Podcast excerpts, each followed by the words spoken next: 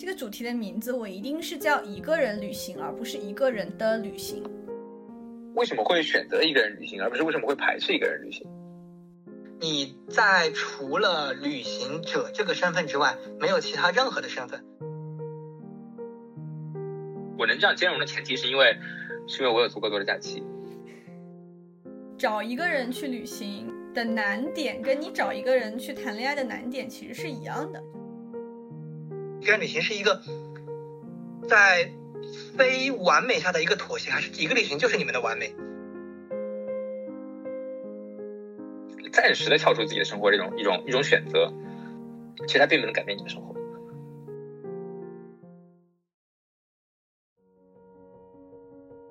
Hello，欢迎打开说点什么。第一期正式节目，一个人旅行。They say it's a matter of time, a thousand days and the sun won't shine before I come back to you. 很开心能请到就是资深的艺人旅行的玩家和我的前德州扑克牌友 Alex。啊，Alex 和大家打个招呼吧。Hello，呃，我叫 Alex，啊，对我们是打牌认识的，啊，我目前是在软件公司呃任职，然后平时也会去啊一个人旅行。其实我挺喜欢旅行，然后有时候是一个人，有时候是跟朋友一起。对，也很高兴 r a 这次能邀请我来啊参加这次分享。对，能能请到 Alex 绝对是我意料之外的。然后，嗯，在之前的嗯有一个讨论会上，Alex 有提出一些期待，然后有说出一个要做就要好好做的一个态度，就让我觉得不敢随便的摆烂，以至于我的回笼觉也没有睡好，就就开始好好的准备这件事情。但是，就对，但与此同时，我自己的回笼觉睡得非常好，我也我也非常对不起。呃，另外还有我的一个老朋友，然后就是呃，一个骑行爱好者和一个新晋板仔，对不对？吴老师。Hello，大家好，呃，我是我姓吴，啊，一般叫我塞了就。我对于一个人旅行这个，我也觉得我是最近才开始的，而且就开始尝试了之后，就有一种特别的觉得，终于找到了自己。的归宿的感觉，所以对这个话题我也是挺感兴趣的。对，后面我们会聊到为什么我毫不犹豫的选择先吴老师加入这个这个主题，是我知道他第一次开始这件事情的一个契机，所以我们后面可以聊到了。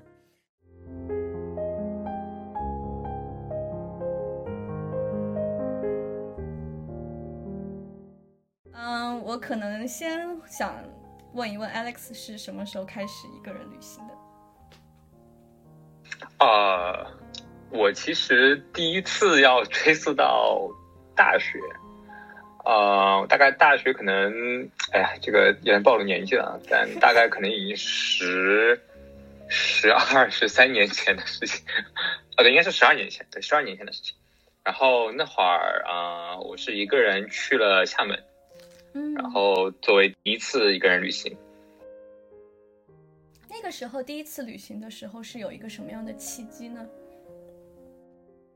就是一个寝室想出去玩嘛，然后又拉了隔壁寝室的一些人说我们去哪里去哪里玩，那不停的有人提出，哎，我们寝室想去这里，想去那里，想去这里，想去那里，那所有人也没有达成一个共识，然后好不容易有一个想去的地方，感觉大家又不是特别热心，说到底还是。嗯，这帮人，这帮男生都是嘴嘴炮选手。呃，厦门当时也比较火嘛，那自己比较年轻，有一些文青幻想，那现在那就会说，那好吧，呃，现在对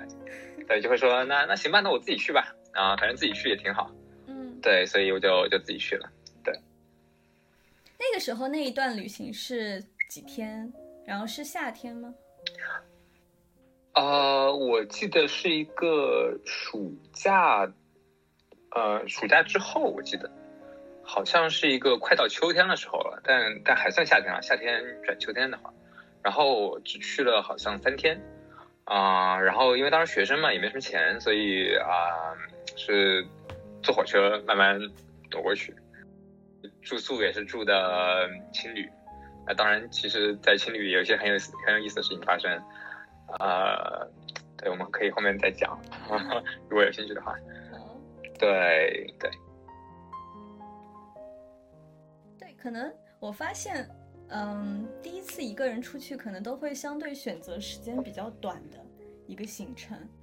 嗯，而且厦门这个地方的话，是你一直想去，然后没有去过的，还是说你以前去过了，这一次是那一次是故地重游呢？没有没有没有，我没有去过厦门啊，那是那次是我第一次去，因为当时我我其实不是特别记得，但是我大概印象是那会儿厦门特别火，就是，嗯，如果大家还有印象的话，大概一零年左右，其实是互联网发展到一个比较，呃，一个蓬勃发展的时代。对吧那那个时代，智能手机也刚刚开始普及，呃，也没有，甚至没有普及。那呃，网上有很多论坛啊，或者是当当然当时没有小红书，也没有什么，我们可能就是用人人网或者用微博，微博微博甚至刚刚起来。那我们会去嗯，知道有一些比较有意思的目的地。那厦门肯定是其中之一，当时还是比较火的啊，所以就选择了厦门。而且厦门离上海比啊，当时我在南京上学，所以厦门离南京也不是特别远，可以坐火车直接到。对，然后你刚刚提到说我们第一次总会选择比较时间比较短，确实，嗯，因为第一次嘛，毕毕竟可能也是会有一些担心，或者说是啊不知道会怎么样，可能，嗯，另外第一次那会儿也也确实比较穷啊，另外可能时间也总归会受受一点限制，因为还上课嘛，所以对。吴老师呢？我其实。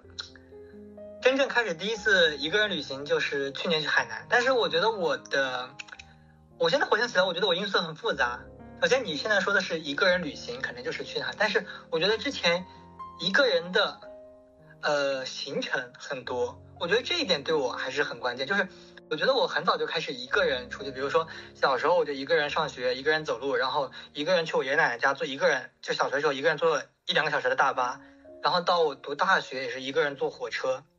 所以就要提到有一次，从应该是大学读大大二的时候放假结束，然后回返返校的过程中，那一趟那一趟火车上，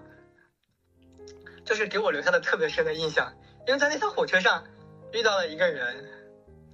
一个女生，至今不知道任何名字，长相什么样的也不重要，但是我就记得聊得特别开心。就是那趟火车是一趟晚班车，一共十二个小时的火车。从上车，然后大家是同一站上的车，然后都是去上海。然后在火车上，我印象中到一直聊到了晚上凌晨两点，也就是说十二个小时应该聊了八个小时，后面只睡了四个小时。就是这趟聊天让我就觉得，从来没有人跟人聊得这么开心。让我这么记得的原因，是因为后面再也没有任何联系，这点我觉得很关键。然后说到去年的话，其实几方面，第一个原因，那个时候我开始骑车，就是有一次我去约朋友吃饭，然后过去半天打不到车，所以我就骑这个共享单车骑过去，就发现一条特别适合骑行的路，大概骑了七公里。第二天我就去买了一辆自行车，就第二天是个周末，我就买辆自行车，然后那天开始骑行，骑行骑行我就会刷一些视频，就刷到了一个是。国内有两个特别适合骑行的地方，一个是海南，一个是青海湖。然后我本人又特别喜欢看海，就在之前我基本上前两年我好像每年都会去一次海南。反正我还是挺，因为我也没去过别的呃国外的其他海南，就国内来说，我觉得海南真的是一个很好的地方。我就特别喜欢看海，特别看那种一望无际、特别辽阔的地方，沙漠呀、海滩啊、草原这种，我就觉得心驰神往。这是一个原因，还有一个原因是。我之前一直有一呃三个我的同事以及前同事，我们四个人一起一直出去旅行，去过四五次，很多次。我觉得能找到这么合拍的搭子还是不容易的。但是，呃，其中一次旅行，跟其中一个小伙伴出了一点点纠纷，闹了点的矛盾，闹掰了，就没有旅行搭子了。还有一个原因是，我觉得促使我迈真正迈出这一步的就是。Rella 在那之前去了一次自己一个人出去旅行，就虽然说我其实并没有觉得有什么担忧或者有什么顾虑而导致我没有，就是单纯的一个我没有一个行动力驱使我去。但是如果看到一个人做，那我就觉得更让我的动力会更强了。所以马上我就策划了一次去海南骑行五天。原因我觉得差不多这些了，几方面内因外因我觉得都有，也是比较巧合。嗯，所以也是有正好有个新的兴趣爱好，然后又正巧没有一个朋友的圈子一起一起去干这个事情。外因以及一个契机，我觉得这三样。天时地利人和。但还有一个重要，自己喜欢。对，真的天时地利人和。嗯，但你会觉得开始的太晚了吗？因为之前我们聊到的时候，相当，我一直觉得开始太晚了。我就觉得大学的时候，我怎么就没有开始骑车？我就，就是我现在特别就是有一种羡慕那种骑车一个人走天涯那种感觉。就是我之前刷到很多那种一个人走川藏线，一个人骑车回老家。我觉得如果我的大学没有工作，我就一个人骑车从上海回了九江，从回了江西，我一个人骑车去哪里？我觉得太自在，太想到就觉得让人心驰神往那种感觉。那你觉得你之前为什么没有想到去做这件事情呢？像你是在三十岁才开始做这样一件发现自己特别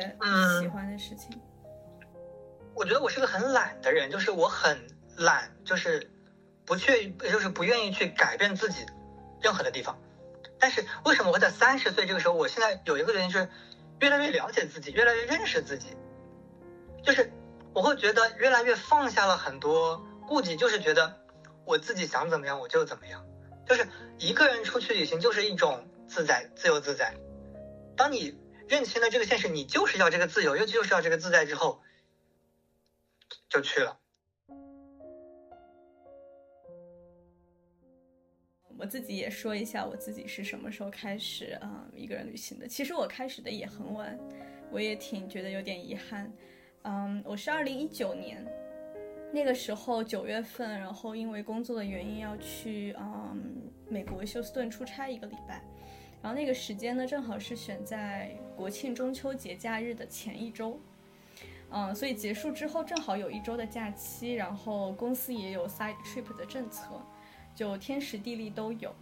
但那个时候也不太可能找到一个国内的朋友跟我一套一起去，也没有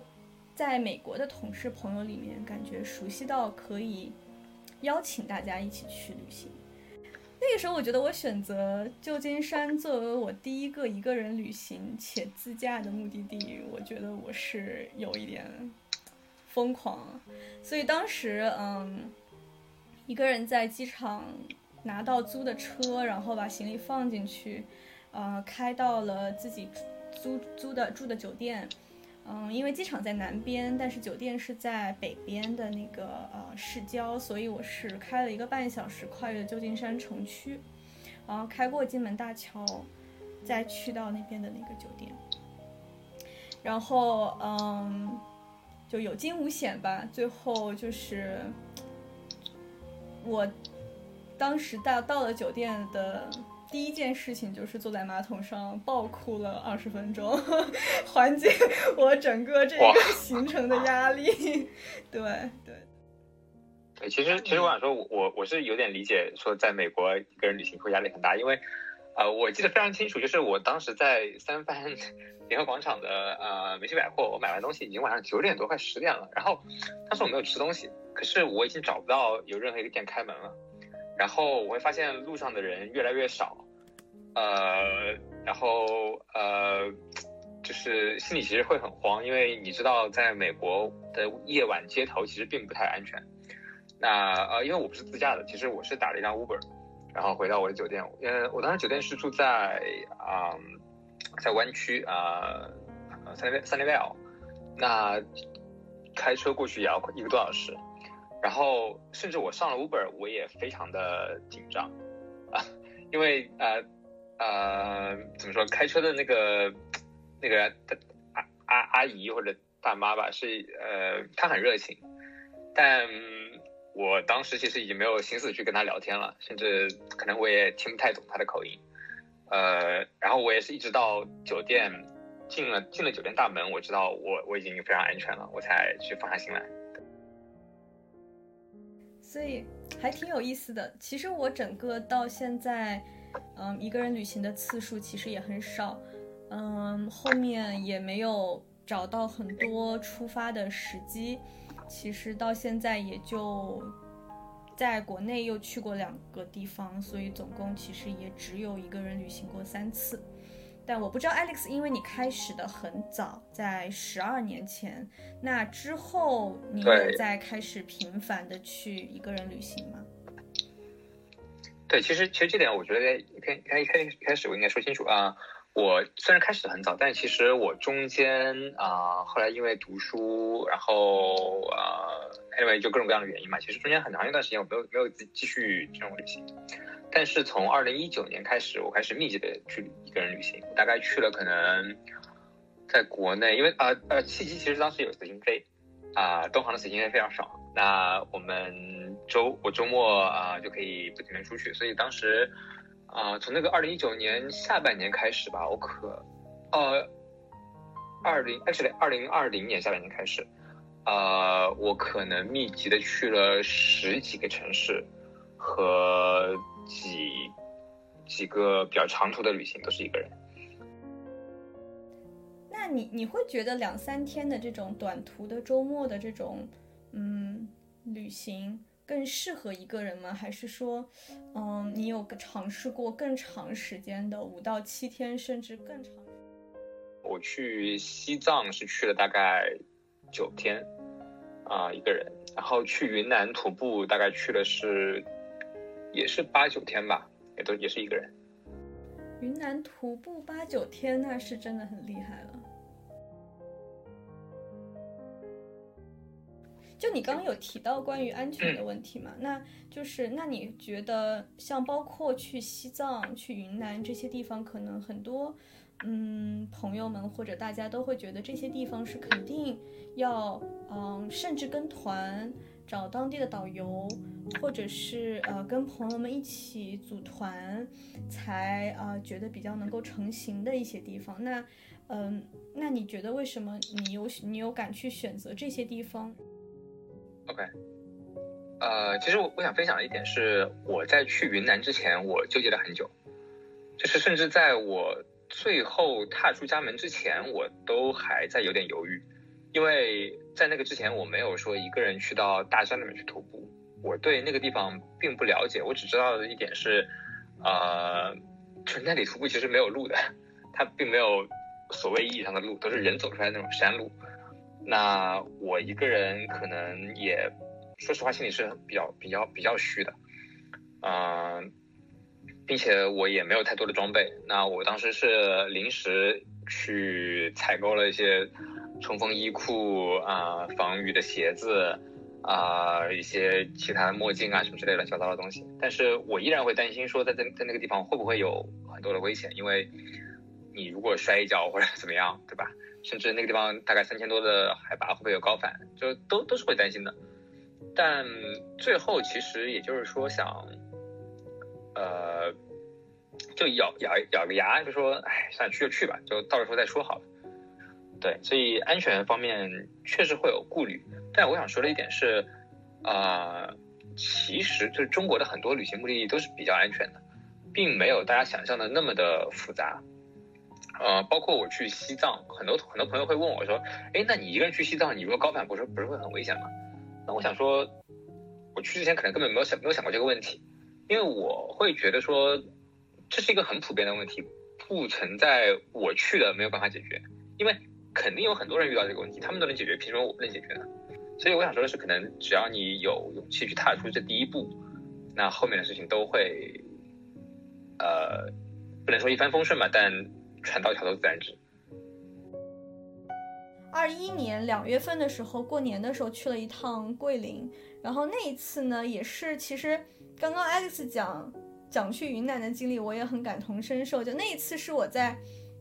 去的前一天，我都在犹豫我要不要取消。然后，嗯，因为桂林我去过，其实我就是去旁边那个龙脊梯田的。我是打算在龙脊的梯田的山上住三天，啊，想一个人就是放空。嗯，那个时候订了三天的行程，当时订了机票、租了车和酒店，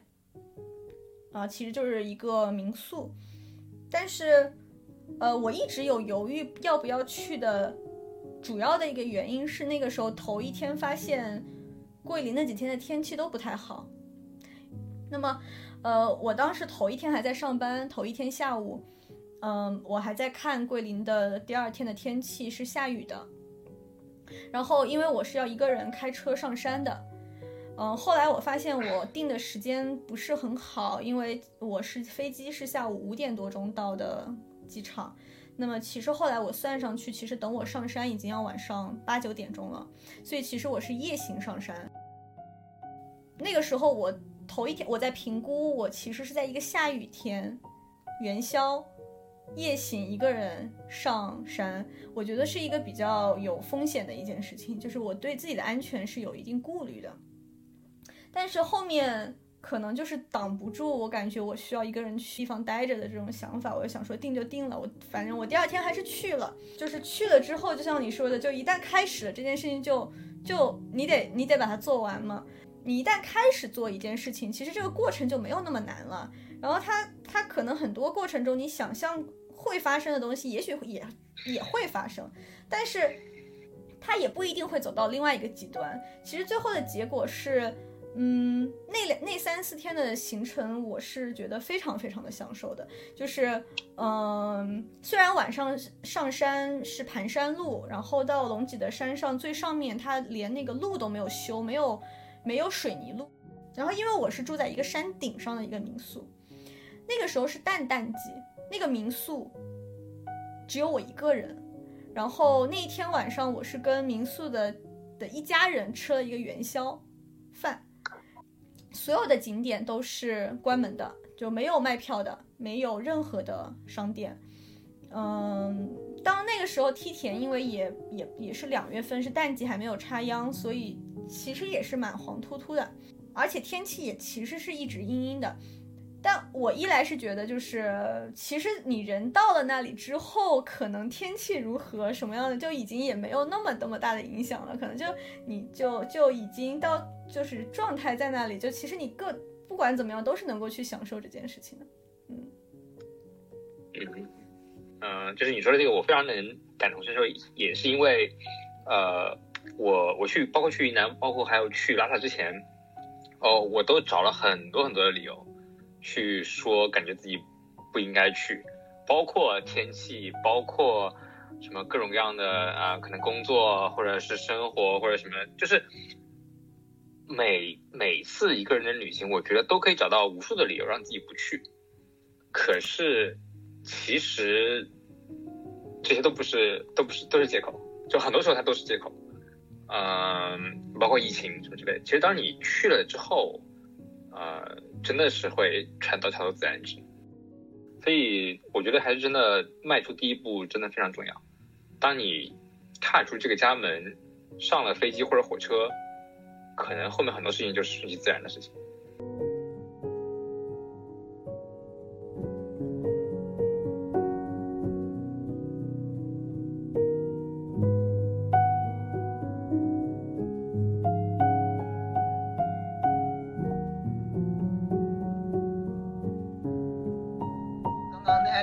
就是关于安全的问题。其实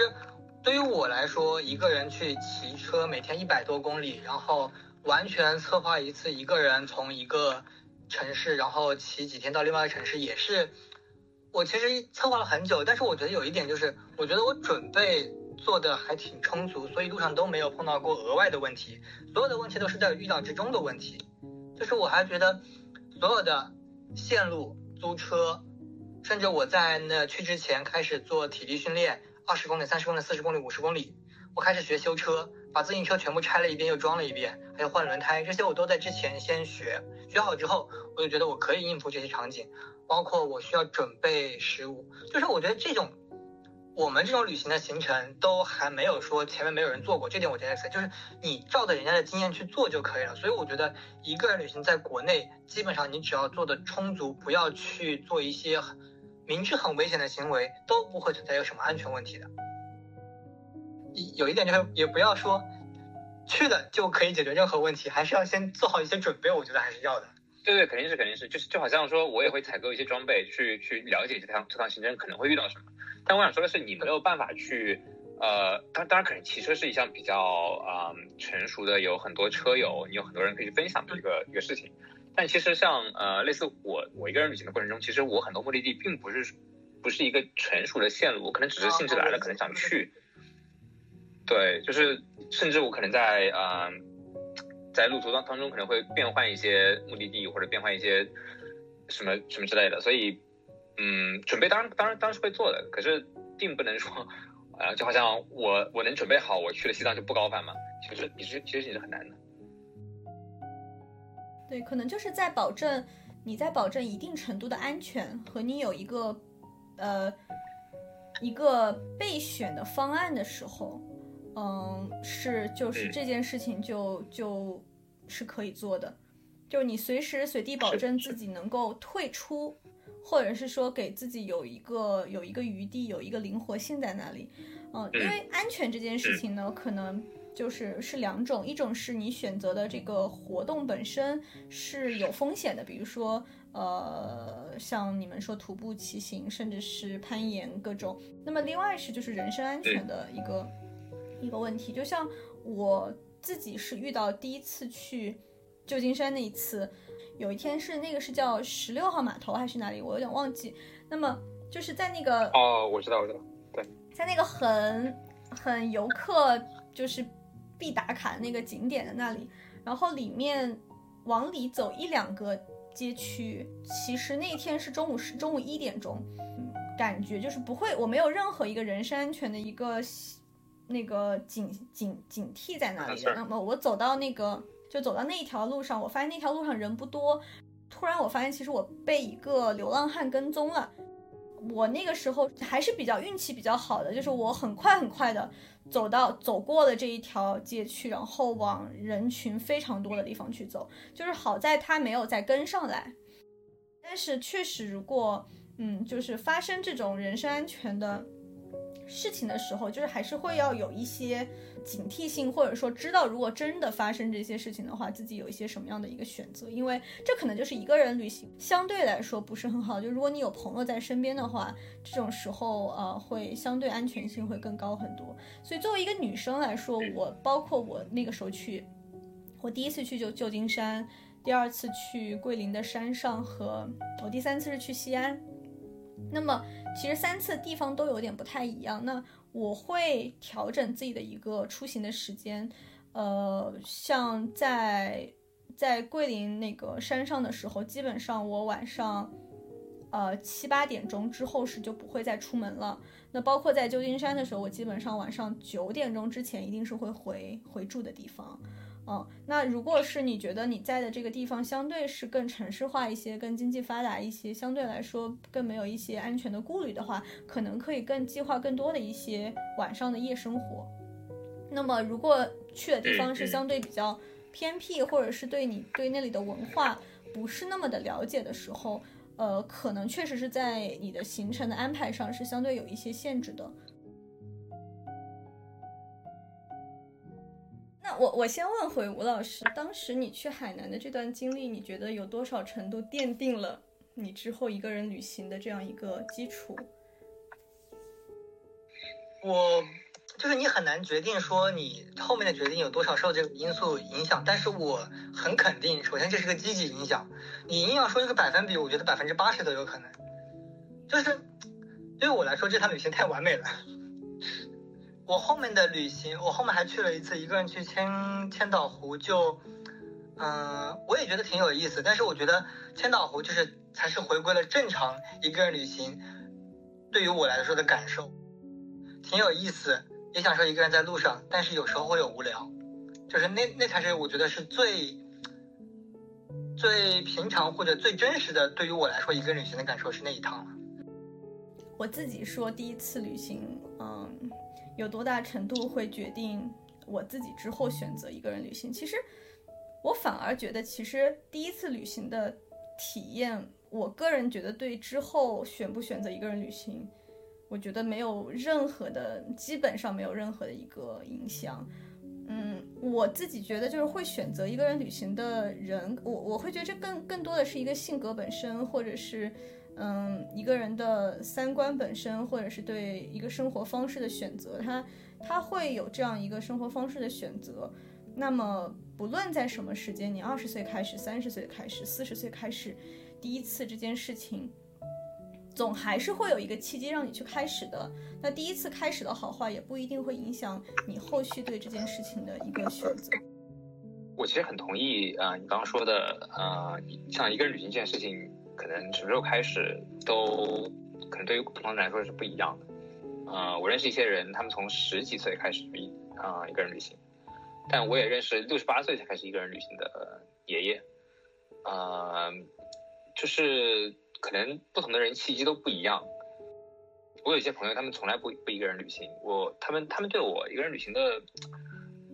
呃这件事情是比较困惑的，他们会觉得说。你为什么要去选择一个人旅行？就你不会觉得无聊吗？旅行难道不应该是和自己最好的朋友一起分享，或者说跟自己的男朋友、女朋友一起分享吗？我是会觉得说，可能这件事情并没有被纳入很多人的考量之中，因为一个人做一件事情，本身就是可能不太啊一般的，因为呃，好比并不是所有人都都一个人去看过电影，并不是所有人都一个人去吃过火锅。那所以也不是一个人，不是所有所有人都一个人去旅行过，就就是这样子。很多人他并不会去想象这件事情，也不会去尝试这件事情，他可能只是你的性格和爱好决定的吧。我是在想，很多人大家都有一种就是被别人看到的一个需要和和别人分享的一个需要，嗯，就是。可能像 X 说的，可能无论是旅行还是其他的任何的一些事情，那么大家是选择更多的会是一个人去尝试，还是一定会找朋友、家人一起去做？我我在想，是不是他大家会会觉得我做的任何的事情，是特别是旅行这么特别的一件事情，我在一个新的地方看到了新的好看的风景，吃到了新的好吃的东西，嗯，遇见了很多。呃，很新奇的事情。那么，我希望身边有一个我认识的人，大家可以当下有一个分享，甚至说当下他们能看到我在经历这件事情。那还有就是很，或者说，呃，说的很直白一点，有一些人会觉得我一个人旅行，那没有人帮我拍照片了。那或者说，嗯，或者说没有另外一个人。能能能看见我在做这件事情，我在做这件事情是需要被人看见的，甚至是当下就要被人看见的。我自己感觉是有一种这种需求层面的原因在里面的。就你们对一个人自己一个人旅行的时候的期待究竟是什么？我要有新鲜感。但我觉得这个与其说是对一个人旅行，这不是不如说是对旅行的期待。新鲜的人、新鲜的事、新鲜的景、新鲜的美食，各种刺激我感官的东西都可以。其实我我我可能我不是我我并不特别追求新鲜感，但但当然有新鲜感当然很好。呃，我我其实会更关注的是，因为啊，我从小一直到我大学之前。甚至到大到大学结束，我可能都并没有看到过长三角这个地区以外的东西。我生出生在长三角，上学也在长三角，都没有出去过，所以对我造成的影响是我后来非常对其他地方的风土人情，包括它为什么会变成这个样子，我其实是很好奇的。所以呃，我其实出去自己出去旅行，我去一个新的地方，一定会去一个地一个地方是那边的博物馆。我会觉得说博物馆可以呃。让我去更快的了解这个地方，它从可能很久之前，当然我我更在乎的可能是建国之后，它这个地方的发展到底是怎么样，是为什么可以发展成现在这个样子，风土人情为什么是这样，他们为什么喜欢吃这样的东西，不喜欢吃那样的东西，呃，他们比如说建筑风格为什么是这个样子，我其实对这些会会会很很在乎，呃，甚至我一个人在路上，比如说坐公坐公交或者骑自行车的时候，我都会去呃看。这个地方，街边的人在干什么？他们建筑是怎么样子？呃，有新的建筑是什么样？是不是跟我跟跟长三角一样？老的建筑是什么样子？其实这些这也是我很很很好奇的一些一些点。其实刚刚有一个点我没有聊到，是在想，人们如果倾向不选择一个人旅行的其中一个原因，是会不会觉得一个人旅行觉得很孤单，觉得很孤独？对，关于孤独感这个点，其实我我非常想问问你们两位，就是你们有没有在一个人旅行中感到过孤独感？就有还是没有就好？没有。有。呃，我我坦率讲，有有。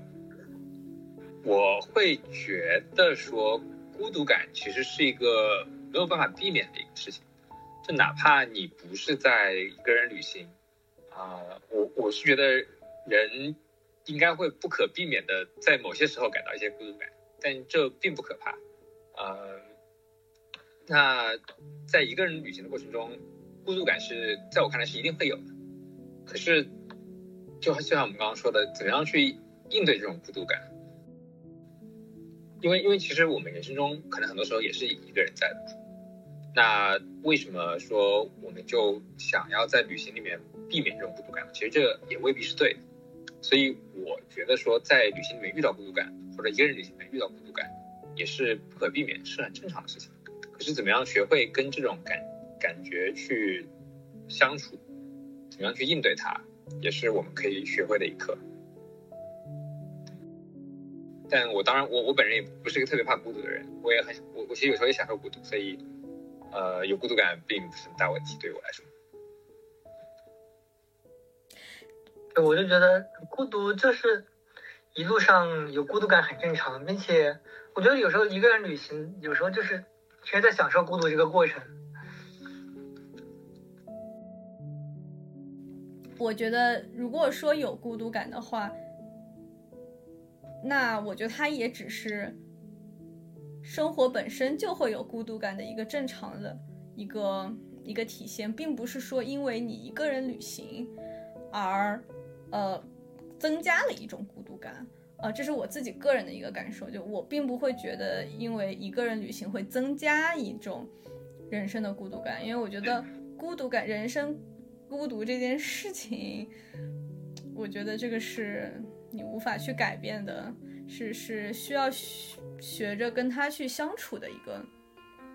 一个一个课题。我我其实还有另外一个感受，就是说。当我们很多人一起出去的时候，你遇到如果遇到一些问题，那一定是大家一起去面对。可是一个人出去的时候，遇到的问题永远是自己一个人面对。这个这个是，呃，怎么说呢？它其实更好的模拟了我们人生中的一种情况。大多数时候，你还是在自己面对很多问题。呃，我我其实会觉得说，这样的经历是有助于自己的成长。因为你的内心会更加的成熟，会更加的勇敢，而不是说，嗯，如果很多人的话，你躲在别人的后面，或者说我们，呃，对吧，一起去面对这个问题，永永远有人依靠的那种感受是吗？就是，是的，是的，因为刚你没有人可以依靠的时候，你可以只可以依靠自己，你就可以，我我是会觉得会会获得更多的一些成长。我觉得可能可能甚至会在这个过程中更发掘了一些自己的潜力和自己以前看不到的自己的一些东西，其实确实是一种，呃，认识自己的一个过程。其实是借由一个陌生的地方和借由其他的人和和和一些经历，来来让自己更更了解自己吧。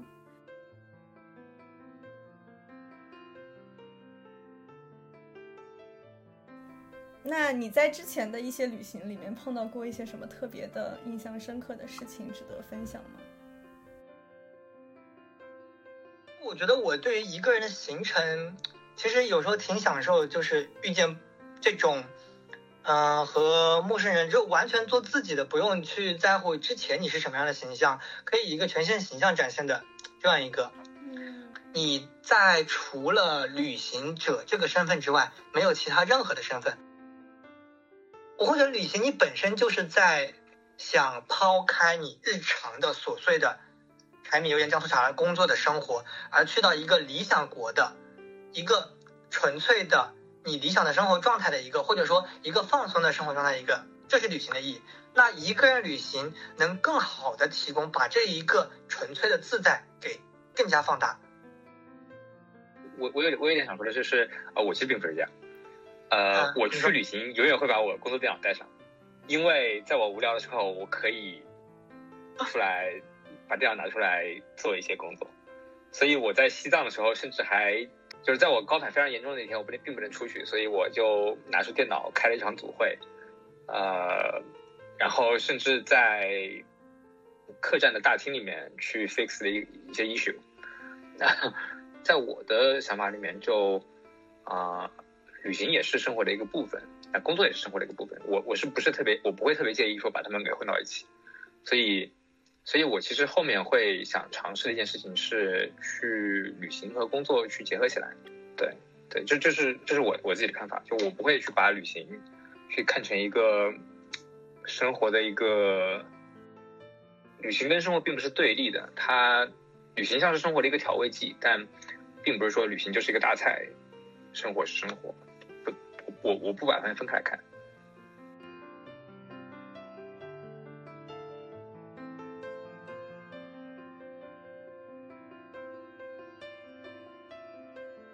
我觉得是有很多很很浪漫的情节了，就属于你们两个人的那种很浪漫的情节。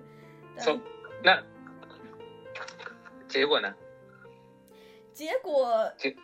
我觉得所有的好的故事都是一个 bad ending 的，happy ending 是没有好故事的，Alex。其实也没有，我觉得我其实在路上遇到也遇到过一些朋友，到现在都还有联系的。对，就是我觉得其实。也未必说一定要有，就看你的预期在哪里。我觉得你的预期如果是我们我想要一个 happy ending，那那很有可能，对吧？这个概率太小了。但如果你的预期只是说，OK，我可以多一个朋友啊，可以 share 一些东西，share 一些心情啊，那我觉得其实可能结果会好很多。当我决定留下的那一刻，我的预期就不只是一个朋友。嗯，我，其实，嗯，我觉得其实不是这样的。就这个，就这个跟你个人旅行其实没有关系啊。我觉得这个是，你你怎么样去看待，嗯，甚至是你怎么样看去看待旅行这件事情。就就就我并不指望说旅行可以发生一些真的很 dramatic 的事情。就旅行，它你要认清认清楚一件事情，它它就只是旅行。我可以在里面去认识你一生的伴侣吗？有可能，但概率实在太小了。我不认为我们有。有必要去这样想，因为这样会给自己一些很大的麻烦。但是对于我来说，我并不觉得目的这不是一个目的啊。但是这个旅行给我的一个感受就是，我可以在旅行中认识很多样的人，认识对对，就是丰富你的经历。就是我旅行中认识的其他的骑友，还有旅行认识人也是很，就是晚上大家一起完全互相不认识的人，坐在一桌，大家聊天，大家吃饭。其实一路上我遇到了六七个，然后而且大家毫无牵挂。今天是这四个人，明天又是那三个人，然后又是在一张桌上吃饭，大家继续聊，就是这种感觉，我会觉得很舒服，也是我之前从未有过的体验。对，这我非常同意啊，因为呃我在一个人旅行过程中认识了非常非常多的人啊，那我们 呃也做过很多很开心的事情，不光是啊。可能吃饭聊天，当然吃饭聊天也很开心啊。当然我们可能还一起去，maybe 甚至我们在一起跳舞，就是一起去去找一些藏民，去拉他们一起跳舞或者怎么怎么样，然后去分享一些很多很多的事情，包括还要跟他们啊再重新聚聚聚一聚，就是回来之后可能再重新聚，就是这这种事情都都非常好，都非常好，没有问题。这也是我觉得这也是旅行的意义之一啊。对，对，只是说。就是如果有有其他新的朋友会觉会想说对一个人旅行有兴趣的话，那我我会觉得这个肯定是应该列在旅行意义中的一条，但不应该把找到另另一半或者说遇到一些艳遇 去列到一个一个预期中去，就可能会有，但很可能没有，就我只是这个意思。但但我非常理解你，因为对谁没有过呢，对吧？哈哈哈不过你们两个刚刚说到一个点，嗯，让我觉得挺挺惊讶的，挺意外的是，嗯，你们两个都有说到很享受一个人旅行过程中会遇到的陌生的人，发生的一些自己意料之外的事情，或者说会发生一些在自己日常生活中不太会做，但是是会在在旅行的那样一个当下的一个场景，或者说是一次性相遇的一个背景下面，反而会去做的一些事情。但相对于我而言，我自己一个人旅行的过程中，嗯，我更倾向于从头到尾。不会遇到任何人，没有任何其他的一些额外的交流，就完全是做自己的事情，就是更多的是在我一个人和旅行的这个地方之间的一个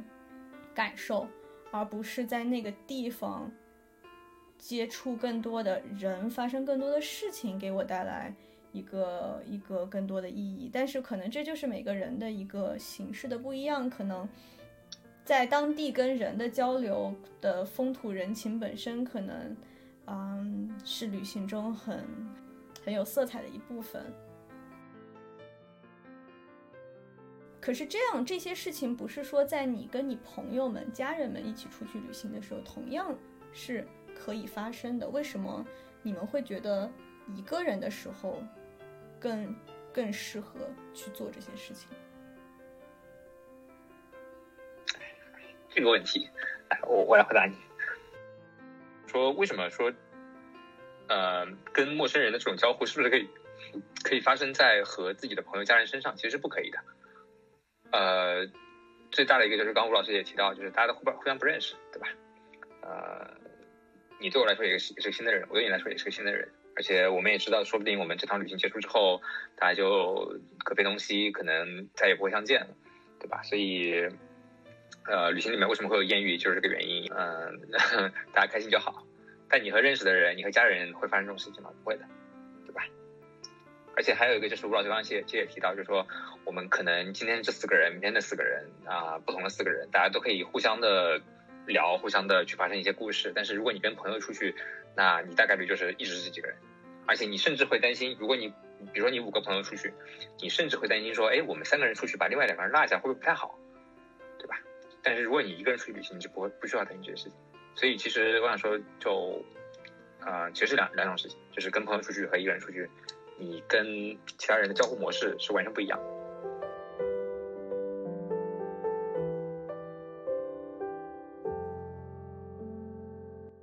对，其实其实刚才我还想补充一点，就是关于当我们路上遇到同伴这件事情。嗯，其实我们遇到同伴，是不是就真的？啊，会失去后面自己做决定的自由，其实也未必，因为呃，我们依然可以选择，当我跟当我们跟他们有分歧的时候，去分开就好了嘛。那比如说你想去那里，我想去这里，我我不用妥协你，对不对？那你去好了，我去我的，你去你的，我去我的就好了，对不对？如果你选择把我们的行程绑在一起，那可能它就不太一样了。我有一个点一直让我就觉得心里嗯没那么舒服的，就是当很多人一起旅行的时候，大家要做决定，大家要妥协，相互妥协。就就像 Alex 说的，你像他室友放鸽子呀，然后你各种大家都有各种要求，大家会有各自想的想法，想去那想去那，想吃这个不想吃那个，想睡懒觉想早起。换句话说，大家我们都希望，如果大家选择多个人一起旅行的时候，每个人都会有一个呃预设，是说我一定在这个过程中是需要去做出一些牺牲和和和兼容的。就每个人都有一个预设，是说我会做出让步的。那么可能这样的话，大家会相对来说在去嗯达成一致的过程中会比较容易一些。在我看来，啊，我跟别人一起去旅行的时候，我想说的是，大家一起旅行里面好的部分，它区别于个人旅行好的部分。比如说，我很享受的一点是，我们可以，对我，我其实很喜欢去到处吃东西，所以我非常享受我们一起出去旅行，我可以点很多很多的菜，所以这一点，我觉得是可以弥补很多其他的遗憾的东西。所以我听上去这件事情，我不知道最后你是否享受，还是取决于。你自己对这件事情的一个一个判断，对一个一个一个预期，一个感受，就就是当你觉得这件事情是可以接受，他怎么样都可以接受了。可能就就就比如说艾斯说，我觉得我大家一起出去，至少我能多吃到一些我自己一个人没有办法点到的菜，那这已经足以 cover 一些其他在旅行中可能需要去，呃，去牺牲掉的一些其他的行程。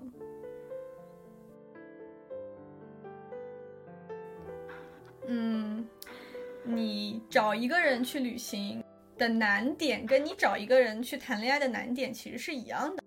你要觉得这个人跟你在这个过程中的目的、期待，大家能够有一个呃比较好的一一个适配的话，其实是挺难的。其实之前不是啊，有一个很流行的说法嘛，就是说你想知道自己和一个。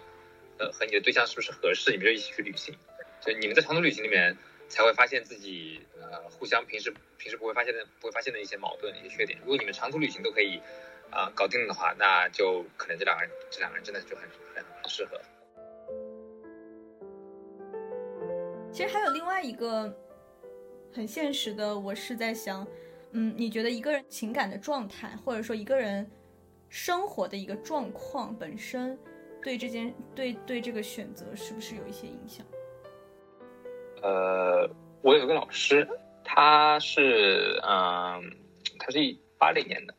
啊，他即使结了婚之后，依然在坚持每年会一个人旅行两次，一次国内，一次国外，一直到疫情开始。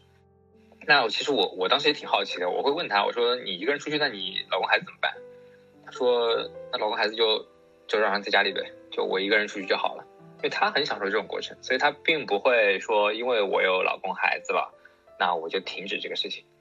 我也会觉得说，当你有另一半的时候，可能另一半的态度会影响你的这个决定。比如说，你另另一半会很介意这件事情的话，你可能会有一些阻力。如果只是从状就生活状态上来讲的话，就是生活状态怎么样，其实并不一定影响这件事情，只是说你身边人的态度。会会有一些影响，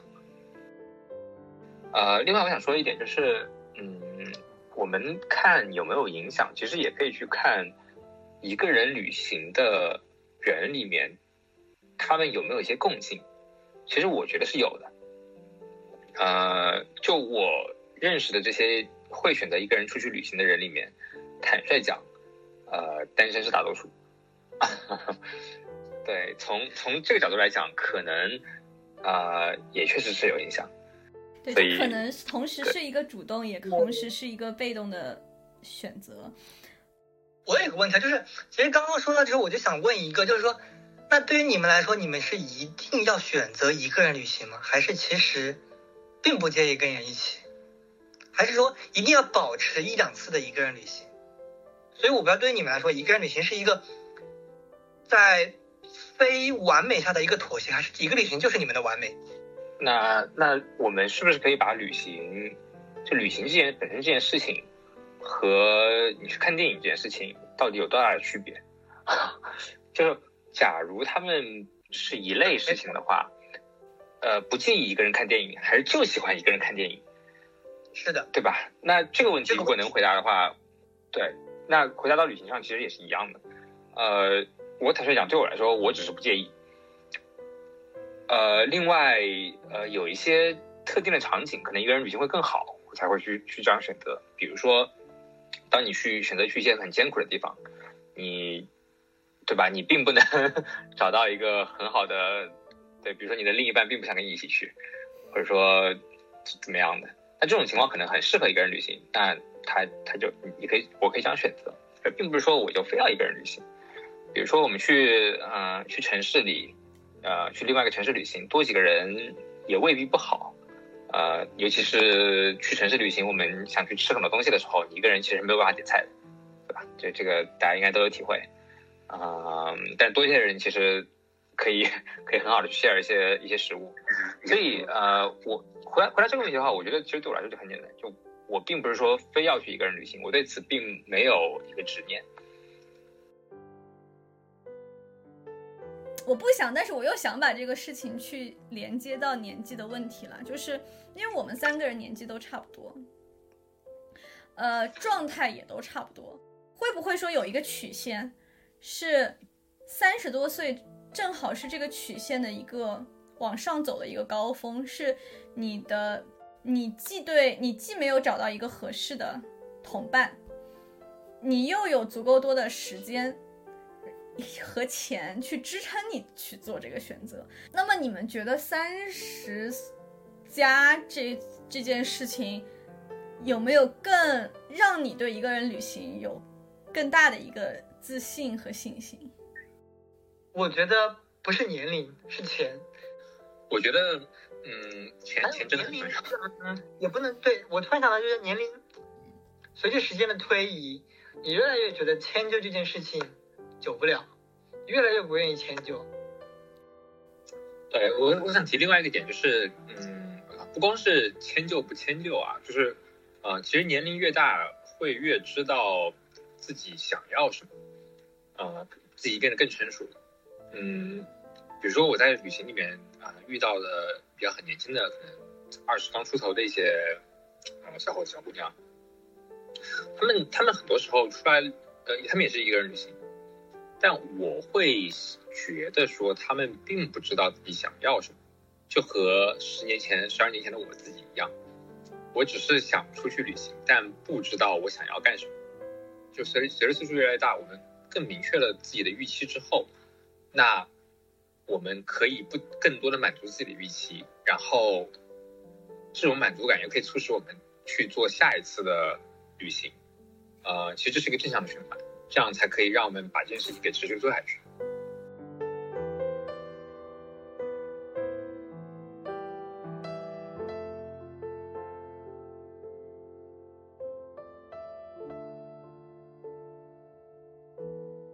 那如果说要列出，嗯，你最喜欢的两个点，是你一个人旅行最喜欢的，会是什么呢？我觉得每个人都会，我觉得每个人，呃，不一定每个人，但 anyway，很多人肯定会肯定会有一个点，包括我自己也有，就是自由。自由，就是对自由，我觉得一是一个人旅行的出发点，并且它很很多时候它是一个落脚点。我不知道吴老师你有吗？没有，我就是自由，就是当你踏上走出家，拎着行李箱走出那一走出门的那一刻，你就有种海阔凭鱼跃，天高任鸟飞的感觉。当你踏上一片陌生的土地的时候，或者在路上的时候，你就感觉你是奔着自由去了。对于我来说，可能更理想化一点，就是很想这种在路上的感觉，在路上就是追逐，就感觉仿佛自己在追逐自由。OK，我我其实还有一点可能想补充一下，就是就是。我觉得我在一个人旅行的时候，很会更关注到旅行这个目的地本身，而不是和我，就是我会我会跟这个目的地本身有更多的交互，我会更多的去看它的风土人情，包括聊天也好吃东西也好，去观察也好。但我跟同伴一起出去的时候，很多的很多时候我们还是在同伴之间的互动，就会少了一些跟这个地方的一些一些交互。你们把我想说的都说完了。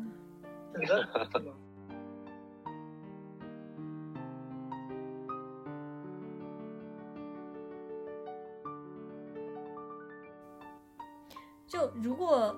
嗯，我们要去尝试描述一下，嗯，曾经一个人旅行过的一天。我我可以大概讲一讲，呃，我在城市旅行里面。呃，一个典型的一天是怎么样？那当然，我可能去一些其他地方，去比如说徒步或者怎么样，那一天可能会呃根据目的地的不一样，可能会很不一样。城市旅行的一天，我觉得其实是挺同质化的，因为呃，往往会早上可能睡到自然醒，可能九点十点左右，然后去去找东西吃。对，因为啊，我个人对吃的 比较在意。所以很喜欢去去各地去找当地的美食吃，但是我们怎么样怎么样定义美食？其实这个也是个比较困扰我的问题。我们到底是认为当地的那些小吃算是美食，还是还是说当地的那些呃比较高档的餐厅算是美食？其实这个对于这个问题的回答，可能会决定了我们在那个地方选择怎么样的吃。当然，受限于一个人旅行嘛，其实我们很多时候并没有办法去选择那些高档的餐厅，因为一个人可能点个两三个菜，这也挺贵的。然后你也吃不完，所以我往往会可能会选择一些啊一些所谓的小吃啊，但呃可能有正餐，可能也算算是一个正餐这样的小吃。呃，比如说在潮州吃那里牛排，是那里什么呃面线糊，或者是各种各样的一些东西，他们当地人当午饭的东西，我们去尝试那些吃的，然后吃完之后，呃，我我个人会去啊参观一下当地的博物馆，呃市博物馆，然后如果是省会的话，去省博物馆看一看。对，去博物馆的原因其实是我对当地的历史和风土人情都会比较感兴趣。然后晚上的话，其实呃大家会发现。每个地地方晚上吃的东西是非常丰富的，以及夜宵，在在夜宵呢，有时候有各各个地方又会呈现出相相对的同质化，所以呃，所以其实晚上可能很多时候是去逛一些当地的所谓的一些旅游景点了，老街呀或者什么啊老小公园啊什么之类的，其实这就是一个比较典型的一天，嗯，所以。我想说的是，其实一个人旅行并不是说他很，他有那么特殊，就他可能只是把，在我看来，呃，城市的这种旅行，很多时候是把两个人的旅行变成了一个人而已，他并没有很奇怪，或很很很惊天动地，对他只是一个人去享受这样一个和你所在的城市不一样的一天，所以呃，我刚刚我刚刚说了那么多，其实可能只是一个很大的框架，但。不同的城市有不同的性格，在这个框架下面可以塞各个城市它自己的个性的一些东西进去。我到一个地方就是首先安排入住嘛，我会跟老板就是稍微聊一聊，就是因为我的行程基本上两次都是骑行，所以我会起得很早，因为我一定要看日出，所以我会看好日出什么时候定好闹钟，早上就起好穿好之后，那个时候一般早上是没有吃的的。因为太早了，日出的时候早餐还没有开，有的开了我就随便买点，如果没有的话，我跟跟住的地方老板说好，给我搞点吃的，我会带着路上当干粮。呃，开始路上的话，我基本上就是一路骑，但是我会基本上就是骑车休息、拍照、看风景，基本上这些。如果我会路过一些，会路过一些城区或者县城，我会去超市看一看，就是每每个超地方它都会有当地的饮料。以及当地的冷饮，就是我会觉得，就是最骑行的过程是在于我会随时能停下来，随时观察。那我基本上一天我骑车的话，我中午是不会骑的，因为中午会很晒很热，所以我会找一家店吃午饭，然后在那里睡一会儿。如果找不到店的话，就自己一定会带一点那个备用的干粮什么的。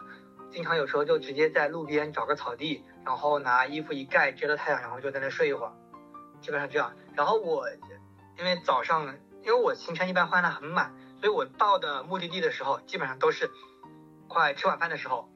我会根据日落的时间来判断我吃晚饭的先后，就一定也不能错过日落。就日出和日落对我来说是特别重要的，我这两个一定不能错过的。但我想说，我听到大家讲的，我都我觉得其实并没有说，嗯，一个人旅行中间你会就不能干一些什么事情，其实都是非常。正常和常规的大家旅行会做的事情，甚至你可以完全去不做一些大家其他人认为旅行里常应该要去做的一些事情。但我也想分享一下，就是另外一个我当时第一次在旧金山那一次，因为那一次其实虽然我定了行程，非常的担心紧张，但是我没有对那四天我没有做任何的规划，所以。我到了第一天晚上，我我就开始跟那个酒店的那个大堂吧的嗯服务员开始聊天，然后我就问他，我就我就说我说我就来四天，但我没有做任何安排，因为他是当地人，我就问他我说那你建议我这三四天都去哪儿？然后他就把我这三四天给安排好了。他就跟我说：“你对，作为一个当地人，我建议你，既然来这三四天，那你应该去哪哪哪儿看看，啊，那我就开始记下来。然后那个时候，因为酒店里有很多旅行的宣传的册子，然后我再回房，我再把他说的那些地方在宣传册上大概大概看一下，我会去看一下那些地方的的地理位置怎么样去安排一个时间比较合适，因为我每一天都会在那里吃东西。”嗯，然后不管是吃早饭还是吃晚上去去吃去补一个就是夜宵什么的，然后我就每一天都会跟他聊天。那他会问我今天去了哪，我都会跟他说说我今天去了哪，挺有意思的。就是嗯，我意思是说你去。你去城市或者说一些地方的话，即使没有计划一个人的话，其实大多数情况还是有机会碰到很多好人，就会可以，特别是找找当地人给你去推荐一些当地的一些比较值得吃喝玩乐的地方，也是一种选择。但我最后想补充一个点是，我去桂林龙脊的那个时候，我其实觉得也是挺挺特别的。嗯，去到这个地方。我只有唯一那一次是租了无人机的。我自己旅行其实还是很喜欢去做一些记录的，虽然不一定是拍我自己，但是我还是挺想要把我看到的一些东西能够呃能够有一些形式的记录。嗯，然后那一次租无人机的经历，我觉得也是还是挺成功的。无人机在租的这个上面其实成本是很低的，那么。特别像是一些山区，或者是一些比较自然景观比较比较好的地方，嗯，我会我发现其实自己在自己人能走到的地方，能看到的视野其实还是比较有限的。我那的那个时候的每天早上起来，第一件事情就是先飞半个小时无人机，再带着无人机和和一些其他的装备。可能十点十一点再出发，出发去一些景点，然后可能会会借不同的装备去去补充一些一个人旅行的时候可能同伴没有同伴帮你去做的一些一些事情，嗯，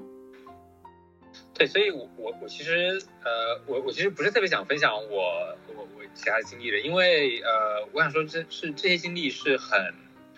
嗯很特殊的，每个人都会有不同各自不同的经历。但我想，嗯，大家不同的经历之中是有很多的共性的。比如说刚才提到，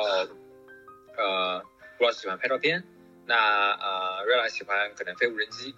那其实，在我的话，我也我我也喜欢拍照片。呃，我可能不会打印，但我也喜欢拍照片。我会去啊，用照片和视频的方式去记录。那这些可能对于一个人旅行来说，都会有更大的弹性，更多的自由选择的成分在里面。我们可以更深入的去做。呃，去做好我们想做的一些事情，但但我可以说的是，每个人都会有，都都一定会有故事，都去享受这样一段自己的故事就就很好。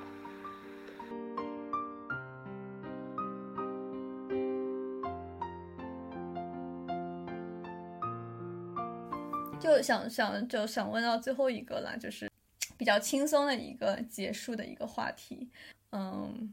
下一站打算去哪里？我先说吧，我我我我写的是说走出上海哪儿都行，可能就也没有没有，这这是这是这是开玩笑说，因为现在真的我已经两个多月都没有看到红绿灯了。我是打算，因为去年有一个想去，当时差点去了没有去成的，是想去完成去年的一个心愿。去年有两个心愿都没有完成，一个是去新疆。一个是去呃小兴安岭，就那个时候呃九月底，呃想去伊春，当时是想去看那边秋天的树，然后正好因为工作上临时有一个安排，呃走不开，然后就错失了九月下旬去看树的机会，啊今年不知道。如果要去新疆的话，也许也不一定能赶得上，但是这可能是我我希望能够能够弥补的一个，就之之后一定要一定一定要去的，而且我觉得这个地方就很适合一个人去的，嗯，一个目的地。吴老师，我就是奔着骑行去的了，几个骑行的地方，那。我不知道哪个先后，看情况吧，哪个先哪个后不知道，但几个地方都是并列。新疆独库公路能走一遍，骑一遍；青海湖环一遍，一个人。我独库公路我想一个人走一遍。OK。三幺八我骑不了，但我独库公路我应该还可以，所以想骑。然后青海湖就是接下来的。其实我我列了好多，我对，因为。因为呃，其实我列的第一点是回家，嗯，所以我希望说疫情结束能等等等南通不再要求七加七的时候，我先回家去去看看一下他们。然后一些其他的想去的旅行的目的地的话，其实还蛮多的，潮汕、四姑娘山、武功山，呃，西藏阿里，还有新疆，这都是想去的地方。比较嗯